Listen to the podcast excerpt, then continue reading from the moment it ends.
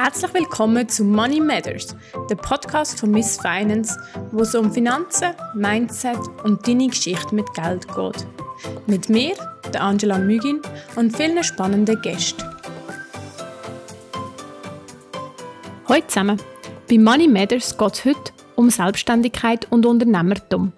Ich rede in dieser Episode mit der Corinne Ballhaus über Frauen, die den Schritt wagen oder schon gewagt haben, ihre Eindrücke aus der Schweizer Welt den Unternehmerinnen und über ihre besten Tipps für alle, die mit dem Gedanken der Selbstständigkeit spielen. Bevor wir loslegen, möchte ich noch dem Sponsor der heutigen Folge danken, HelloFresh. Ich habe für den Podcast die Mahlzeitenboxen von HelloFresh testen. Wenn du das auch möchtest, kannst du jetzt bis zu 140 Franken auf die ersten vier Boxen sparen, wenn du den Code HFFinance verwendest. HelloFresh liefert frische Zutaten und Rezepte direkt vor deine Haustür. Das beste Rezept, das ich diese Woche zubereitet habe, ist die Burrito Bowl mit dem Tomaten-Avocado-Salat. Was mir gefallen hat, ist, dass ich zuerst online das Rezept aussuchen und den Tag der Lieferung bestimmen. Wo die Zutaten dann gekommen sind, konnte ich jeden Tag spontan entscheiden, welches Rezept ich jetzt kochen möchte, ohne dass ich viel darüber nachdenken musste. Und der weniger Mental Load tut uns ja allen gut. Es geht super schnell mit HelloFresh zu kochen, weil alle Zutaten schon in der richtigen Menge in der Box enthalten sind und die ausgewogenen Mahlzeiten kann man auch sehr gut mit Freunden und Familie teilen. Wenn du HelloFresh jetzt also auch möchtest probieren, dann nützt den Code HFFinance oder nützt den Link in den Show Notes. Der bringt dich direkt zu der Website von HelloFresh. Du sparst so bis zu 140 Franken verteilt auf die ersten vier Boxen. Und jetzt zu der Corinne und den selbstständigen Frauen. Heute ist Corinne Ballhaus bei mir zu Gast. Corinne wir schon aus der zweiten Episode vom Podcast, wo Finanzen in allen Lebenslagen heißt. Corinne ist selbstständig, hat aber in ihrer Karriere vor allem auch viele selbstständige Frauen mit ihrer Expertise unterstützt. Sie gibt uns heute einen Einblick, teilt ihre Erfahrungen und gibt uns Tipps. Danke vielmals, Corinne, dass du heute dabei bist und herzlich willkommen. Für die, die dich noch nicht kennen, wer bist du? Erstmal heute zusammen. Ich bin selbstständige Kommunikationsberaterin und so ganz nebenbei habe ich noch ein Buch geschrieben zum Thema Vorsorge und Umgang mit Geld für Frauen explizit. Und von dem her äh, tue ich mich eben mit beiden Seiten, also mit der Selbstständigkeit als solches, aber auch natürlich mit den Themen rund um die Vorsorge und das liebe Geld befassen. Genau. Das Buch heißt, jetzt müssen wir es richtig sagen, Frauenpower. Frauen in Finanzfragen. Genau, wir haben beim letzten Mal schon äh, genau, gestagelt. Mhm. Das ist sehr empfehlenswert, wenn ihr einen Einstieg noch in die Finanzen wettet, haben, so ein bisschen alles rundum. Und heute reden wir jetzt aber ganz explizit davon, Selbstständigkeit, äh, der Unterschied zum Angestelltsein und das bisschen alles, was damit zusammenhängt. Und das ist vielleicht auch gerade so die Einstiegsfrage, was ist jetzt der Unterschied, wenn ich angestellt bin und wenn ich mich entscheide, ich bin selbstständig. Also grundsätzlich bin ich ja, wenn ich selbstständig bin, meine eigene Chefin. Das tönt ja schon mal super. Ich kann machen und tun, was ich will. Aber äh, man muss sich dann einfach auch bewusst sein, dass man wirklich für alles zuständig ist. Also ich sage immer, von der Strategie bis zum WC-Papier bin ich für alles zuständig. Also ich bin für mein eigenes Marketing zuständig, ich bin für meine eigene Administration zuständig, für meinen IT-Support, wenn ich dort keine Hilfe habe. Darum das muss man sich einfach bewusst sein, dass man eigentlich den ganzen Ablauf von einer Firma selber macht. Mhm. Selbst und ständig. Ist gleich ein bisschen so, gell? auch wenn es manchmal anders Ja, das ist so. Ja. Das ist tatsächlich so. Ja. Und ich kann da gerade noch einen kleinen Schwank anfügen. Ich habe heute gesagt, ich bringe der Corinne ein Dokument mit und der Drucker ist nicht gegangen. Und er geht immer noch nicht, weil ähm, die IT bin ja auch ich. genau, und äh, ja, ich bringe das Dokument das nächste Mal, wenn mein Drucker wieder geht. Jetzt reden wir ja aber auch immer ein bisschen vom Geld und da gibt es den berühmten Money Mindset. Und ich glaube, der holt die Selbstständigen schon auch noch mal ein bisschen auf andere Ecken ab. Mhm. Also was man sich insbesondere halt muss bewusst sein, ich meine, wenn ich angestellt bin, dann kommt jeden Monat schön brav das Geld äh, rein, wo mein Arbeitgeber gezahlt hat. Das ist immer der mehr oder weniger der gleiche Betrag, der dort reinkommt. Und das ist wirklich der große Unterschied, wenn ich selbstständig bin, habe ich nicht mehr die äh, lineare Entwicklung einerseits und das ist eher so ein das Achterbahngefühl. Also mal kommt viel Geld rein, dann kommt wieder wenig Geld rein und mit dem muss man echt können umgehen und dass man einfach, also ich sage immer, ich kann mich selber äh, überlisten, indem ich mir Ende Monat auf ein Konto einen gewissen Betrag überweise. Aber man muss einfach können auch wirklich mit dem umgehen, dass es ein eine Achterbahn ist von der Entwicklung. So auf der Seite der Einnahmen, auf der Seite der Ausgaben hat man eben Fixausgaben. Und das, mit dem Wechselspiel muss man echt können umgehen. Und entsprechend empfiehlt sich das halt dann auch so zu planen. Und Planung ist ja eher ein bisschen schwierig, oder? Planung ist schwierig. Also grundsätzlich fängt es für mich eben dann mal damit an, was äh, sind denn meine Fixkosten? Also was muss ich jetzt aus dem Ganzen raus können alles äh, finanzieren? Also dass ich äh, davon kann leben, dass ich Fixkosten habe, wenn ich ein Büro habe, dass wenn ich irgendetwas produziere, ist das noch mehr das Thema. Aber wir sind ja vorwiegend bei den Einzelfirmen sind wir ja vorwiegend auch äh, im Dienstleisterbetrieb, da haben wir keine grossen Investitionen mehr, wenn wir anfangen. Das ist der Vorteil. Aber wir müssen uns dann natürlich schon Gedanken machen. Eben, man hat Internetanschluss, man hat äh, irgendwo äh, mal die ganzen Gründungskosten äh, etc. Was sind eigentlich die Kosten, die anfallen? Also was muss ich ständig können aus dem Ganzen raus äh, finanzieren? Und anhand von dem muss ich dann eben auch festlegen, wie muss mein Honorar aussehen? Und dann sollte es noch irgendwo auch reinpassen, dass es nicht irgendwie komplett äh, neben den Schuhen ist, äh, zwischen, neben dem, was der Markt eben sonst äh, für Honorare in diesem Bereich hat. Mhm. Also Marktanalyse macht Sinn. Mhm. Und auch ganz fest auch bei den eigenen Glaubenssätzen daran herstehen und sagen, meine Leistung kostet etwas. Ich bin etwas wert, genau. Ich bin mir etwas wert. Und das gilt schon eben, wenn ich angestellt bin, beim Lohn verhandeln und das gilt genau gleich beim Honorar verhandeln. Hat Corona auch in der Schweiz etwas bewegt in diesem Bereich? Man hat jetzt immer ein bisschen gelesen, es hat sehr viele Leute in die Selbstständigkeit mhm. bewegt oder den Anstoß gegeben. Also Zahlen zeigen, dass das eine deutliche Zunahme äh, gerade jetzt bei den Einzelfirmen äh, gegeben hat. Und ich glaube halt auch, wenn man daheim ist und mal so wirklich selber für sich äh, zu Gang ist, dass das irgendwie wie das auslöst. Also dass das noch eine Wirkung hat, also Zahlen zeigen das eindeutig, dass ein Trend Richtung äh, Selbstständigkeit geht. Ich, ich stelle es aber schon länger fest, also generell einfach auch die Veränderung von der Arbeitswelt an sich, dass wir einfach äh, immer mehr Leute haben, die äh, sagen, äh, ich tue mal das ausprobieren, ich reduziere meine Ange mein Angestelltenpensum und fange nebendran etwas an. Äh, wir haben auch äh, sogenannte Portfolio Worker, also wo ich verschiedene Auftraggeber habe, äh, feste Auftraggeber, äh, wo ich dann wie mehrere äh, Arbeitgeber habe. Also es gibt ganz verschiedenste Formen dort. Und es gibt aber, und auf das muss man dann halt auch ein bisschen aufmerksam sein, äh, gibt Unternehmen, wo ihre Leute in so Scheinselbstständigkeit schicken. Also wo es dann nachher anstellen, äh, nicht mehr anstellen, auf ihrer Lohnliste haben, sondern äh, die als frei anstellen, aber sie, sie haben das Klumpenrisiko, weil das ist der einzige Auftraggeber. Mm, das ist interessant und es ist vielleicht gerade ein guter Übergang auch zu diesem Unterschied zwischen mhm. eben, wenn ich dann eine Einzelunternehmung ja. wie eine AG oder GmbH habe, mhm. da kommen ja dann unter Umständen ganz verschiedene Kosten mhm. auf mich zu, mhm. auch wenn ich jetzt da wieder an die Altersvorsorge denke. Oder? Ja. Also im Wesentlichen ist jetzt der Unterschied zwischen den verschiedenen Rechtsformen, wobei eben die Einzelfirma ist keine Rechtsform, also das, das bin dann einfach ich als Person, als Privatperson. Dem Ganzen kann man natürlich dann schon auch noch den professionellen Anstrich geben, indem man sich zum Beispiel eben eintragen lässt im Handelsregister, weil das ist äh, unabhängig von der Rechtsform, kann ich mich dort eintragen, wenn ich eine eigene Firma habe. Und äh, es hat dann auch mit dem eigenen Auftritt zu tun. Also wenn ich eigenes äh, Briefpapier, was ja heute fast niemand mehr braucht, aber Visitenkärtchen, irgendwo das Logo, einen Webauftritt haben, dann noch eine, sieht das natürlich schon von vornherein professioneller aus, als wenn ich da einfach immer äh, so ein bisschen vor der Hand ins Maul lebe.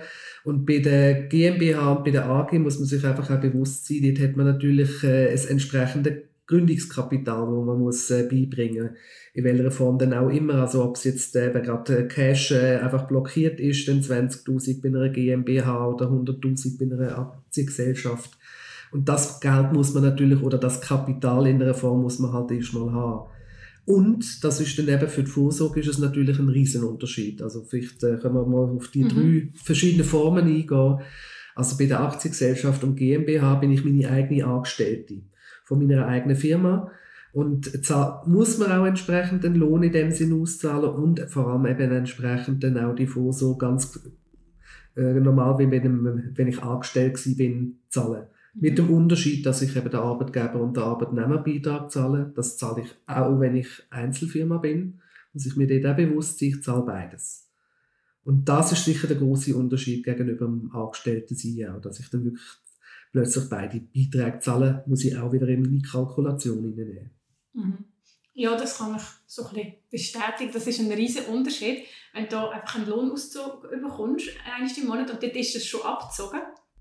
Weder wenn du eine Rechnung bekommst und du zahlst be plötzlich beide Seiten und es ist eine Rechnung, die du musst zahlen musst. Es ist dann nicht so automatisch. Genau. Das ist so eben wieder rein vom... Und es ist ja dann nachher auch mit der Anmeldung bei der Sozialversicherungsanstalt, äh, muss ich dann nachher ja schon alles Mögliche beibringen, was ich, dass ich eben selbstständig als Selbstständige gilte im Haupterwerb und nicht im Nebenerwerb, dass ich dann eben kann beweisen dass ich schon Kunden habe, was zu dem Zeitpunkt immer schwierig ist. Dort sage ich immer, dort faked man äh, grundsätzlich, weil die kann man ja nicht haben, wenn ich auf der grünen Wiese außen anfange, aber äh, in der Regel tun sie es eigentlich schon gut durchwinken, wenn man wirklich mal ein aufzeigt, was man vorhat und dass man nicht Absicht hat, jetzt beim bestehenden Arbeitgeber weiterhin in dem Sinn tätig zu sein, sondern dass man kann beweisen dass man verschiedene Auftraggeber hat.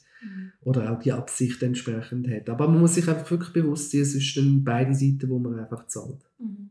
Und ich habe das für einen Nebenerwerb gemacht und habe auch so viel Papier Ja. dürfen beilegen. Ja, Und die Rechnung kommt dann übrigens gerade. Also, das Die ist kommt so, genau. aber was eben äh, SVA hat, und das finde ich eben schon noch gut, also man macht ja mal eine Projektion, was erwarte ich, was ich einnehme. Und am Anfang ist das schwieriger, weil man es wirklich noch nicht abschätzen kann.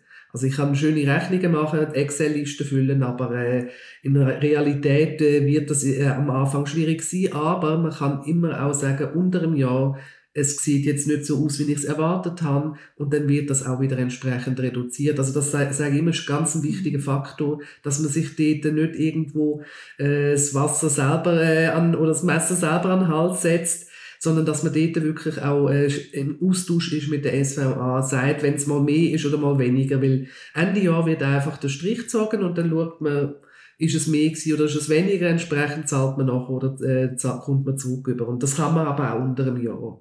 Und das empfehle ich auch sehr, weil äh, es gibt einfach Situationen, wo man am Anfang noch ein bisschen knapp bei Kasse dann mal ist oder auch äh, zwischendurch, dann empfehle ich das immer sehr, den Austausch zu suchen und auch, wenn man im Moment nicht kann zahlen kann, Ratenzahlung vereinbaren. Geht auch.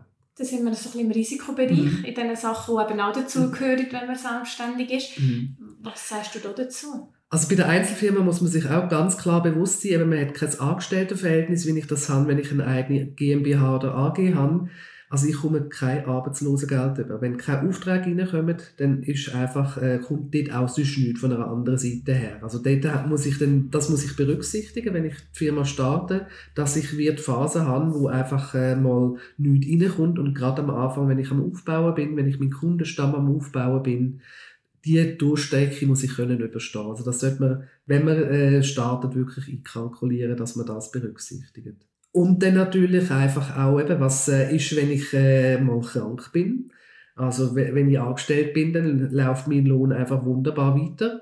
Wenn ich äh, selbstständig bin, wenn ich nicht arbeite, kommt kein Geld rein. Das muss man sich wirklich sehr bewusst sein. Und ich kann dann natürlich dort Abhilfe schaffen. Also wenn ich sage, ich bin jetzt eher ein Typ, der halt eher mal auch kränklicher ist, dass ich das berücksichtige, was kann ich, über wie lange Zeit kann ich mich selber tragen mit meinen äh, Ersparnissen, die ich habe und wo brauche ich denn wirklich Unterstützung, wenn es mal einen längeren Ausfall gibt, äh, durch eine Operation, durch einen Unfall. Und äh, dass man dort dann eben berücksichtigen tut, ob man allenfalls eben eine Krankentaggeldversicherung abschliessen will. Ich persönlich habe jetzt eine, also ich habe die von Anfang an gehabt, dort muss man sich auch ein bisschen bewusst sein, ich habe mich mit 40 selbstständig gemacht, da kommt man gerade noch so durchschüsst rein. Alles, was älter ist, tun sie einem dann entweder gern gar nicht aufnehmen oder zu exorbitanten Prämien. Und ich habe es so gemacht, dass ich einfach äh, wirklich meine Fixkosten mit, dem, mit, einer, mit einer Taggeldversicherung abdecke und nicht irgendwie die Luxuslösung, wo man einen Haufen Geld noch bringt, sondern einfach wirklich das, was notwendig ist. Und bei mir fängt es jetzt zum Beispiel auch erst nach 90 Tagen an laufen. Mhm. Wie immer, so ein bisschen bei der Versicherung, es ist gut, eine zu haben, solange man sie noch nicht braucht. Genau. Ja, und eben, ich sage, man muss sich halt bewusst sein. Also man muss wirklich das einmal durchspielen. Also was könnten Szenarien sein? Und das mal durchspielen, was ist, wenn ich einen Unfall habe? Da auch dann wichtiger Hinweis, dass man wirklich, das muss man unmittelbar machen bei der Krankenkasse, den Unfall wieder einbeschließt. Weil das hat man ja, wenn man angestellt ist, über den Arbeitgeber geregelt, mit Nicht-Betriebsunfall und Betriebsunfall, dass man das einfach subito einschließt. Aber dort äh, sage ich auch immer, sind euch bewusst, es ist nur äh, wirklich Pflegekosten, also nichts daraus. Das werden eben die Krankentaggeld. Genau. Und sind wir so ein bisschen grundsätzlich im Versicherungsbereich. Wenn wir auch noch mal von der Vorsorge Ja. reden, gibt es ja auch Lücken, oder? Genau, also als Selbstständige, und das ist äh, das große äh, Thema in dem ganzen äh, Drei-Säulen-System. Die erste ist zwar für alle Erwerbstätigen äh, obligatorisch, die zweite eben nicht. Weil das kommt ein bisschen von der Geschichte her, weil die äh, ursprünglich für die, Erwerb für die Angestellten äh, aufgebaut worden ist. Also ich habe dann mal den Architekten können fragen, dann habe ich immer gesagt, wieso schliessen ihr uns aus? Und danach hat er gesagt, das ist gar nicht der Fall. Wir schließen euch nicht aus. Wir haben euch noch nie eingeschlossen. Aber das muss man sich einfach bewusst sein und äh, entsprechend, wenn ich das will, wenn ich eine zweite Säule eben will, dann nachher muss ich das auch in meine ganze Kalkulation hineinnehmen. Oder, das ist dann eben die Alternative, ich habe dann die Möglichkeit für die große äh, Säule 3a, aber eben groß ist dann immer ein weiter Begriff also das ist maximal 20 Prozent äh, von, von meinem Gewinn in dem Sinn, wo ich dann entsprechend dort kann, äh, äh, einzahlen Also das ist dann auch nicht, das ist auch wieder irgendwo beschränkt. Oder eben, ich habe einfach die GmbH oder die AG, wo ich dann wieder Genau, und dort habe, ich, dort habe ich dann natürlich das Obligatorium wieder. Also dort muss ich das dann entsprechend immer zahlen, auf dem Lohn, wo ich sage, den wollte ich mir auszahlen. Gibt es noch irgendwelche andere Versicherungen, die nice to have oder sehr, sehr nice to have wären? Also was ganz häufig noch das Thema ist, ist die Betriebshaftpflicht oder mhm. Rechtsschutz. Da kommt es dann halt wirklich äh, sehr darauf an, in welchem Business man tätig ist. Also ich jetzt mit meiner Kommunikationsberatung übernehme eigentlich nie eine Verantwortung für das, was ich berate. Also kann man jetzt so ein... Äh, Klischee erfüllt, Genau. äh, aber wenn ich jetzt natürlich äh, irgendwo in jetzt wie in du in dem mhm. Bereich, wo es um das Thema Geld noch geht, also wo man gewisse Verantwortung auch übernimmt oder einem eine gewisse Verantwortung kann auferlegt mhm. werden, dort empfiehlt es sich, das eben grundsätzlich mal anzuschauen. Wenn ich ein Ladengeschäft habe, dann habe ich auch mehr Risiken, wo äh, meine Kunden ausgesetzt sind, um das geht es ja dann vor allem, oder auch mehr Fälle, wo ich in einen Rechtsfall reinkomme. Also, dass man das wirklich vorne gut checkt, äh, dass man schaut, was, in was für einem Business bin ich, was habe ich für Risiken mit dem, was ich mache und dort dann entsprechend schaut. Und auch dort wieder das Abwägen. Gar nicht, will ich das Risiko eingehen, weil das ist ja auch Unternehmertum. Also ich gehe ja als Unternehmerin gewisse Risiken auch sehr bewusst ein. Mhm. Und trage die auch. Mhm. Das stimmt. Da tun wir das Beispiel, wo vielleicht jetzt ein bisschen abstrakt ist, aber wenn ich einen Schuhladen habe, könnte es mhm. theoretisch sein, dass jemand, eine Kundin im Laden eben eine Schuhschachtel stürchelt und es beibricht genau. und dann hänge ich oder dann hafte ich auch. Genau, und das Risiko lohnt sich, genau. haben wir Bü Bürogummis eigentlich in dem Sinne ja, nicht. haben wir nicht, genau. Also da haben wir mit unseren äh, beratenden Dienstleistungen mhm. weniger das Thema. Das ist anders, wenn ich Arzt oder Anwalt äh, bin, dann nachher habe ich natürlich da wieder andere Themen, aber dort kommt es dann meistens vom Branchenverband her, gibt es dort schon Lösungen. Das sollte man eben auch anschauen. Also gibt es Lösungen, weil das ist äh, auch so ein Tipp, auch jetzt beim Krankentaggeld, äh, wenn ich das alleine löse, dann nachher kann das ganz häufig sehr teuer sein. Häufig eben wirklich anschauen, jetzt ein Branchenverband äh, für meinen Beruf, und habe ich dort die Möglichkeit, mich anzuschliessen. Weil dann ist es eine Kollektivlösung und dann habe ich günstigere Konditionen. Das ist auch noch so ein Tipp, den ich auch gerne gebe. Okay, super. Und vielleicht nochmal ein Wort auch noch zu der zweiten Säule.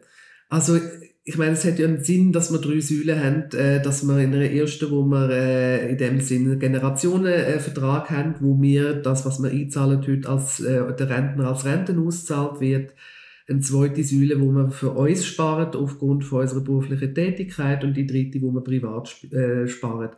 Und dort müssen wir uns einfach, gerade jetzt als Einzelunternehmerinnen, schon bewusst sein, also dass, dass man einfach spart. Also dass wir wissen, äh, wenn wir dort nichts einzahlen, weder in der zweiten noch in der dritten, dann haben wir einfach ein, ein Armutsrisiko und das wissen wir einfach, dass dort äh, bei den Einzelunternehmerinnen und Unternehmern ist es grösser. Weil sie einfach äh, nicht das Obligatorium haben und nicht jeder ist so diszipliniert, selber zu sparen. Also das ist wirklich ein Thema. Und dazu muss man auch wissen, weil die meisten machen eine rechte Odyssee, wenn sie sich Wand anschliessen. Weil die Sammeleinrichtungen dürfen einem gesetzlich nicht anschliessen. Dort sind Branchenverbände sind das Thema. Die tun ganz, äh, also von denen gibt es immer noch ein paar, aber wir haben heute natürlich auch Berufsgattungen, wo das nicht mehr möglich ist. Also eine Lösung ist immer, die kennt zwar fast niemand, aber äh, die, die empfehle ich immer wieder gern, ist äh, Stiftung Auffangeinrichtung. Die Händenlösung für Einzelunternehmerinnen und Unternehmer. Leider nur im Obligatorium, aber ich sage, das ist immerhin schon mal etwas. Weil, wenn man dann noch ein bisschen weiter denkt, ist ja immer das Thema, wollte ich dann irgendwann einmal in Rente oder wollte ich das selber organisieren? Man muss sich schon bewusst sein, wenn man selbstständig ist, ich habe dann vielleicht noch eine zweite Säule, wo ich auf einem Freizügigkeitskonto parkiert habe. Ich tue mir vielleicht eben trotzdem etwas äh, äh aufbauen in der Säule 3a. Und dann nachher, bei diesen beiden komme ich dann, oder auch in der Säule 3b, noch mit einem Vorsparplan. Und an allen Orten habe ich dann einfach Kapital. Und manchen Leuten ist das nicht so wohl, wenn sie einfach nur Kapital haben und wissen, das muss irgendwo bis ans Ende vom Leben länger. Mhm. Die haben dann lieber irgendwo die Rente die kann ich mir zwar selber äh, bauen in dem Sinn, also heute gibt es auch Möglichkeiten mit Fondsentnahmeplänen und es gibt äh, Auszahlungspläne, also da hat jetzt gerade äh, Pax zum Beispiel hat ein sehr gutes Produkt gerade lanciert, wo ich wirklich sage, von der äh, Funktionsweise kann ich mir das auch selber bauen, aber äh, grundsätzlich, äh, das sind so die Überlegungen, die man am Anfang einmal machen sollte. Also in der Praxis heisst das, dass wenn ich selbstständig bin, unter Umständen kann ich einfach einen Schlag irgendwie 200'000 Franken ausgezahlt über. Und ich habe mich entweder vorher schon darum gekümmert, dass das irgendwie eben gut versorgt ist und ich quasi eine Rente bekomme. Mhm. Und sonst haben das einfach auf einen Schlag. Und, und muss dann nachher äh, selber überlegen, wie alt könnte ich äh, werden, so ungefähr. Also ich sage immer, 15 Jahre sollte man einfach mal gut können mhm. finanzieren aus dem raus. Und dann noch äh, überlegen, was, äh, was habe ich denn für Kosten wo jetzt noch, äh, wenn ich nicht mehr berufstätig bin, was das dann noch für Kosten da sinnvoll anfallen und wie viel brauche ich denn pro Monat, um können das äh, zu finanzieren. Das mhm. ist immer so ein bisschen die Überlegung, der Horizont, wo ich dann muss auftun muss. Mhm. Und dann eben die Überlegung, kann ich das Geld so einteilen, dass das dann langt oder brauche ich dort Hilfe? Also die erste Überlegung, wie viel brauche ich denn überhaupt und wie lange lebe ich noch, ist eine Überlegung, die sich alle könnten mal machen könnten, nicht nur die, die selbstständig sind. Das ist nämlich noch spannend, du hast jetzt 15 Jahre gesagt. Ja. Mit 15 Jahren, wir gehen davon aus, wir arbeiten etwa bis 65 ja. mindestens. Ähm, da bin ich auf 80, die Lebenserwartung ist in der mhm. Schweiz, gerade für Frauen, schon deutlich höher. Ja. Also ähm, ja, da wirklich einmal, dass so ein bisschen langfristig überlegen, mhm. wenn ihr das noch nicht gemacht habt, mache ich das einmal. das ist noch interessant. Und dann eben auch so ein bisschen der Lebensstandard, der kann ja sehr unterschiedlich sein. Ja, und das ist immer mein Lieblingsthema, weil ich meine, der Gesetzgeber tut ja eigentlich sagen, mit der ersten und zweiten Säule kann ich meinen gewohnten Lebensstandard weiterführen. Und das ist immer mein Lieblingsspruch, wo ich sage, woher weiß eigentlich der Gesetzgeber, was mein gewohnter Lebensstandard ist und äh, der ist für mich etwas anderes mhm. wie für mhm. dich. Und von dem her wirklich überlegen, was brauche ich? Mhm. Habe ich noch größere Investitionen? Habe ich noch größere Reisen vor? Was, äh, wie lebe ich? Wo, kann ich und wollte ich so weiter äh, von der eigenen vier Wände? Oder bin ich zu miet? Oder was ist es? Also was sind die Kosten, die dir anfallen? Mhm. Dass man sich das wirklich vor Augen führt. Mhm. Absolut, das kann man sich sonst auch mal überlegen, wenn man anfängt, sich selbstständig zu machen. Ich habe mir zum Beispiel, mhm. als ich das Pensum reduziert habe, ja. ganz klar überlegt, wie viel ist das Minimum, das ich brauche pro mhm. Monat. Also mit wie viel kann ich leben. Das ja. man ja mit Corona dann sehr gut gemerkt, wie mhm. viel man da tatsächlich braucht. Mhm. Und habe gemerkt, ich bin jemand, der sehr tiefe Lebenshaltungskosten ja. hat. Dann ist es für mich auch nicht so ein riesiges Risiko, wie vielleicht jemand, der mehr Geld braucht, mhm. wenn ich weiss, ich kann das einfacher ausgleichen, weil ich brauche nicht einen riesen Betrag. Oder? Das ist sicher etwas. Und was ich auch immer sage, das ist, gerade wenn man sich selbstständig macht, also bis man so einigermaßen eine Flughöhe hat, braucht man zwischen drei und fünf Jahre. Das ist so das Normale. Bis eine Firma wirklich dann so läuft, wie, wie dass man gut ausgelastet ist, äh, dauert es in der Regel etwa drei bis fünf Jahre. Und diese Durchstreckung kann ich auch durchaus mal sagen, ich verzichte in dieser Phase auf eine Vorsorge. Also, dass ich zum Beispiel sage, ich baue eine zweite Säule erst im Jahr 3, fange ich äh, damit an. Oder im Jahr 4 oder 5. Das ist kein Problem, weil ich kann ja nachher noch dort mich noch weiter einkaufen. Vor allem, wenn dann nachher mein Umsatz äh, steigt, beziehungsweise auch mein, mein Ertrag steigt, dann kann ich dort ja noch wieder mehr äh, einzahlen. Das ist, äh, das sage ich, das kann man, das ist auch unternehmerisches Risiko, das man tragen kann. Wenn man das ganz bewusst macht und wenn das äh, sich entwickelt, muss sich aber einfach auch bewusst sein. Und das ist vielleicht auch noch ein ganz wichtiger Hinweis. Man kann sich ja, wenn man sich selbstständig macht, also wenn man eine Einzelfirma gründet, kann ich mir mein äh, Pensionskasse Sparguthaben, wo ich bis dorthin angesammelt habe, auszahlen lassen. Das wird sogar von gewissen Stellen propagiert. Also dort, äh, also ich kann mehr den Krieg ein bisschen mit dem Staatssekretariat für Wirtschaft, wo das wirklich propagiert.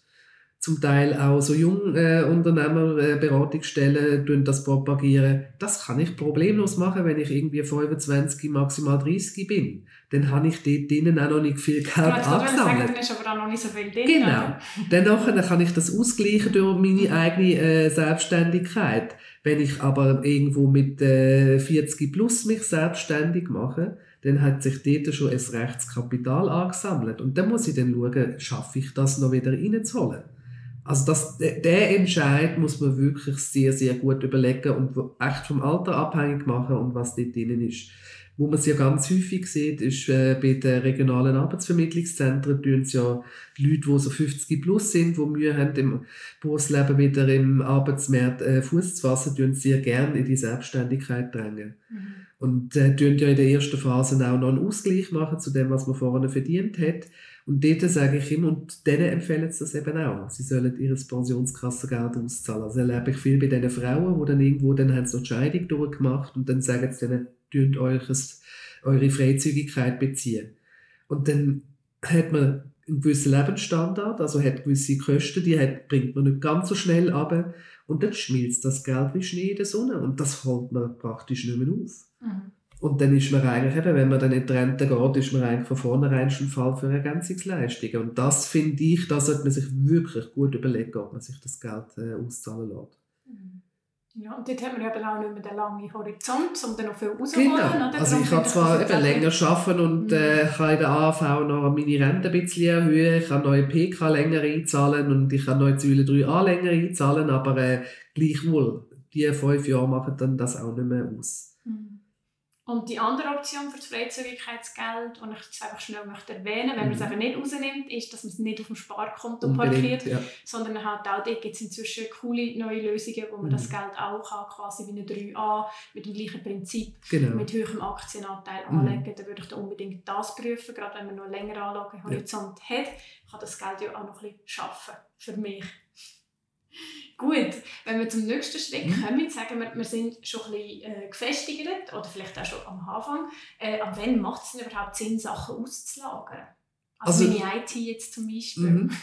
Also grundsätzlich, ich habe das von Anfang an gemacht. Also das, wo ich selber nicht Expertin drin bin, das habe ich ausgelagert oder hole mir dort Hilfe. Äh, weil ich sage, die Zeit, die ich dafür aufwende, die tue ich lieber äh, in, in Aufträge investieren, wo ich Geld verdiene damit. Also ich habe jetzt beispielsweise äh, was Treuhandunterstützung, äh, also für äh, die Mehrwertsteuerabrechnung, für die äh, Buchhaltung, Jahresabschluss, habe ich mir von Anfang an eine Treuhänderin und Treuhänder an die Seite genommen, wo ich einfach, äh, das, das ist für mich eine Investition, die sich lohnt. Weil ich kann das, das ist nicht das Thema, aber ich bin nicht Expertin, ich brauche deutlich länger, äh, bis ich das gemacht habe. Und die Zeit tue ich lieber in äh, Arbeit investieren, die zahlt ist. Und beim, bei der IT habe ich jemanden äh, auch von Anfang an gehabt, der mich unterstützt hat und äh, nach wie vor unterstützt. Und der hat einfach das Ziel, dass ich möglichst viel selber weiß, also dass ich wirklich mir weitgehend selber kann helfen, soweit das möglich ist. Das sind so, das sind für mich so die beiden Punkte, wo es sich echt lohnt, Unterstützung zu holen. Sind wir ein so bei dem Zeit und Geld. Genau, drin, so. dass man das auch abwägt. Also, dass man nicht alles das Gefühl hat, also natürlich ist man, wie Sie am Anfang gesagt haben, für alles zuständig, von der Strategie bis zum Organisieren vom WC-Papier, aber gleichwohl überlegen, wo macht Sinn, dass ich meine Zeit investiere und wo macht Sinn, dass ich eben auch eine Investition tätige und auch wieder die Wirtschaft ja auch unterhalte, weil jemand anderes lebt genau von dem, wo ich Unterstützung hole. Mhm wenn ich jetzt mit dem Gedanken, oder sagen wir, es lässt jemand zu, der mit dem mhm. Gedanken spielt, sich selbstständig mhm. zu machen, was machen wir als erstes? Also das Erste ist ja immer, man hat eine gute Idee, hoffentlich. Kann etwas besonders gut, wo, man, wo im Markt gefragt ist. Also von dem her äh, wirklich mal jetzt rein auf das, wo man anbieten wirklich ein äh, super Angebot machen. Also im Sinne von mir überlegen, wer braucht das? Wer sind meine potenziellen Kunden? Was kann ich für das verlangen und kann ich von dem leben? Also das sind für mich so die drei, drei wichtigsten Fragestellungen dem Ganzen inne. Und das von dem Leben hängt natürlich davon ab, was äh, muss ich damit können finanzieren? Weil es ist ja häufig, äh, tut man dann wirklich die Illusion erlegen, ich äh, mache mich selbstständig und verdiene ganz viel Geld. Und wenn, wenn ich jetzt jemand bin, wo zum Beispiel Therapiestunden anbietet, der Tag hat 24 Stunden Und äh, man kann nicht 24 Stunden Therapie anbieten. Also muss ich mir überlegen, wie muss mein Therapieangebot aussehen, dass ich davon leben kann. Und äh, das sind so, und auch wie komme ich denn zu meinen, meinen Kundinnen und Kunden? Weil die spazieren nicht einfach durch die Türen rein. Also muss ich auch überlegen, wo kann ich auf mich aufmerksam machen, dass ich die Leute finde und dort sage ich immer aus der eigenen Ding überlegen, wie will ich denn angesprochen werden? Mit was erreicht man mich? Und aus dem muss, das ist ganz ein wichtiger Punkt, weil dort scheitert ganz viel daran, dass sie dann schlussendlich Kunden nicht finden. Auch Jammern hilft nichts. Man muss wirklich etwas machen. Du hast jetzt noch einen spannenden Punkt mhm. angesprochen, wo du gesagt hast, die meisten denken, sie werden reich. Und da kann ich vielleicht aus meiner Perspektive sagen, wo jetzt, ich habe jetzt inzwischen halt ja. mein Umfeld wirklich so ganz viele Leute, die teilselbstständig sind oder komplett selbstständig und wo wir uns ein bisschen austauschen und kann da wirklich sagen, aus der Erfahrung, wir verdienen in der Schweiz sehr, sehr gut, wenn wir angestellt sind. Das ist einfach ein Fakt. Ja. Und um das einmal aufholen oder ja. überhaupt reinholen, das ist ein riesen Brocken. Ja.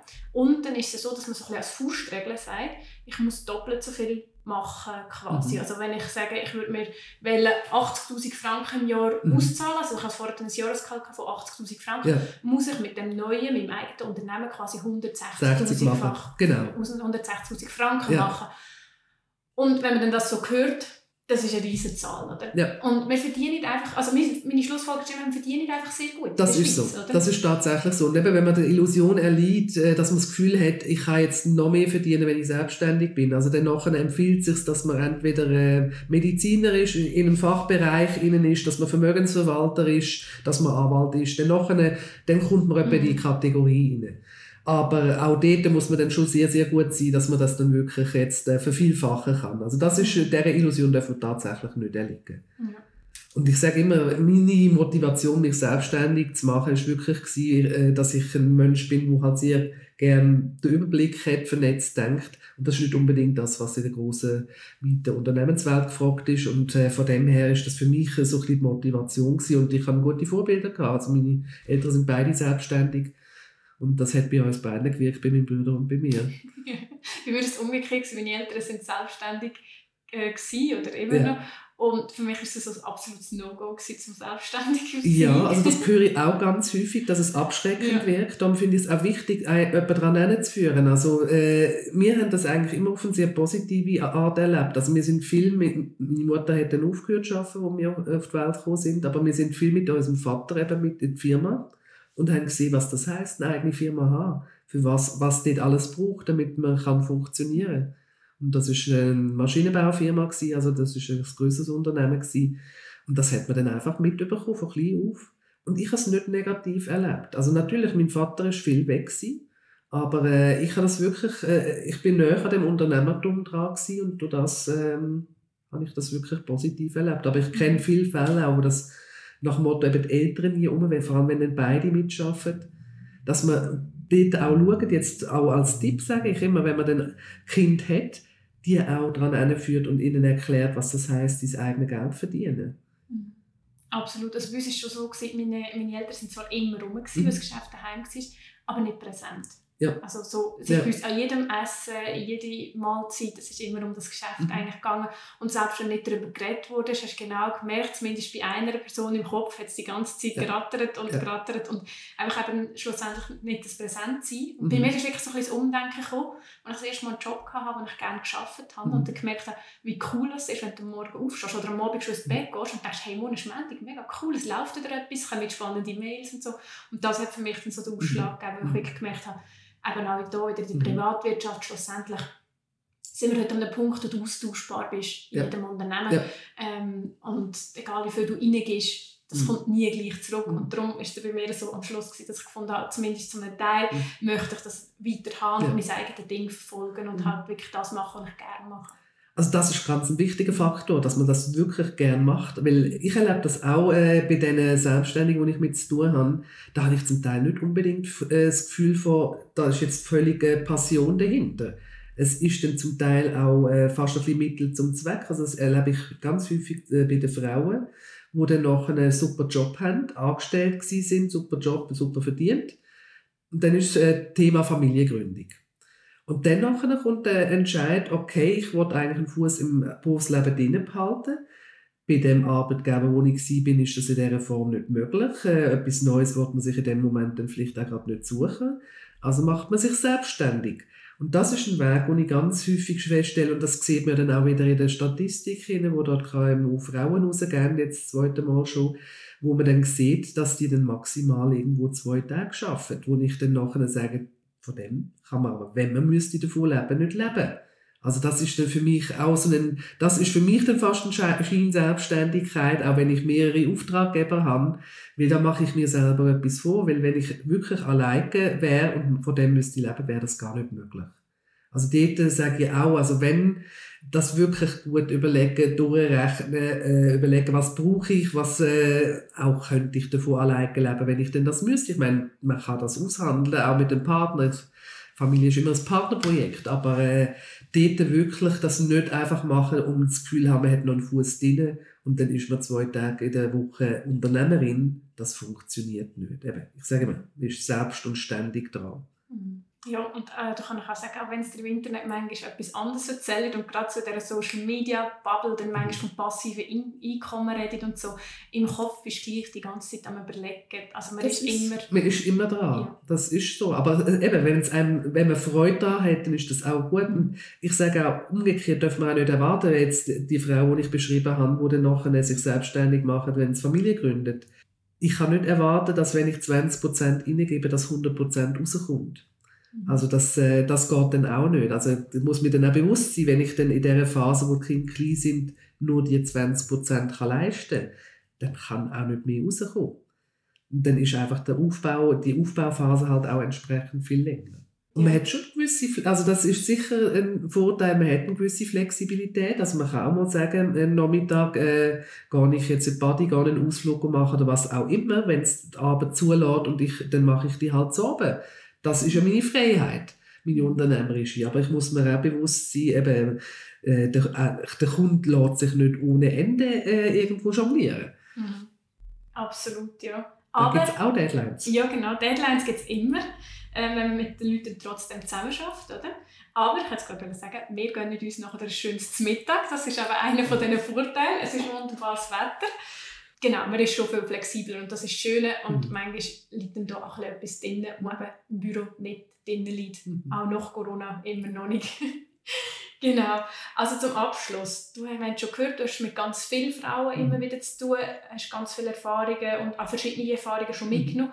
Was sind drei Tipps, die du uns könntest mitgeben Wenn ich mich selbstständig mache, meine es ernst. Also nicht im Sinn von, ich probiere das jetzt mal aus, sondern wirklich geht daran hin und schaut es an, von, was ist mein Angebot, was unterscheidet mich in dem Markt, was macht mich äh, unter Umständen sogar einzigartig mit meinem Angebot, was kann ich damit für verdienen und lenkt das, um können zu leben das in, und durchheben. Nicht einfach, wenn es mal ein bisschen windiger wird, äh, gerade schon wieder Zegel streichen, sondern wirklich durchheben. Und das ist manchmal ein Durchbeissen, aber das ist ja auch das, was die Unternehmerinnen und Unternehmer auszeichnet. Sehr schön, das sind wunderbare Abschlussworte. Danke vielmals, dass du dabei warst, Corinne, und dass du mit uns geteilt hast. Gerne. Wenn man dich erreichen will, dann hast du eine Website, gell? Die habe ich. Die ist ballhaus-profiling.ch. Genau, tue sie auch noch in die Show Notes. Das Buch habt ihr gehört. Und wenn ihr jetzt gerade noch mehr wollt von der Corinne hören dann die zweite Podcast-Folge mit dem Titel Finanzen in allen Lebenslagen hören. Und sonst hören wir uns nächsten Montag wieder. Tschüss zusammen. Tschüss zusammen.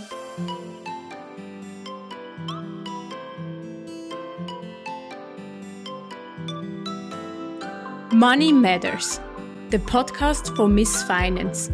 Geldangelegenheiten, Geldgeschichten und vieles mehr immer frisch auf deine Ohren.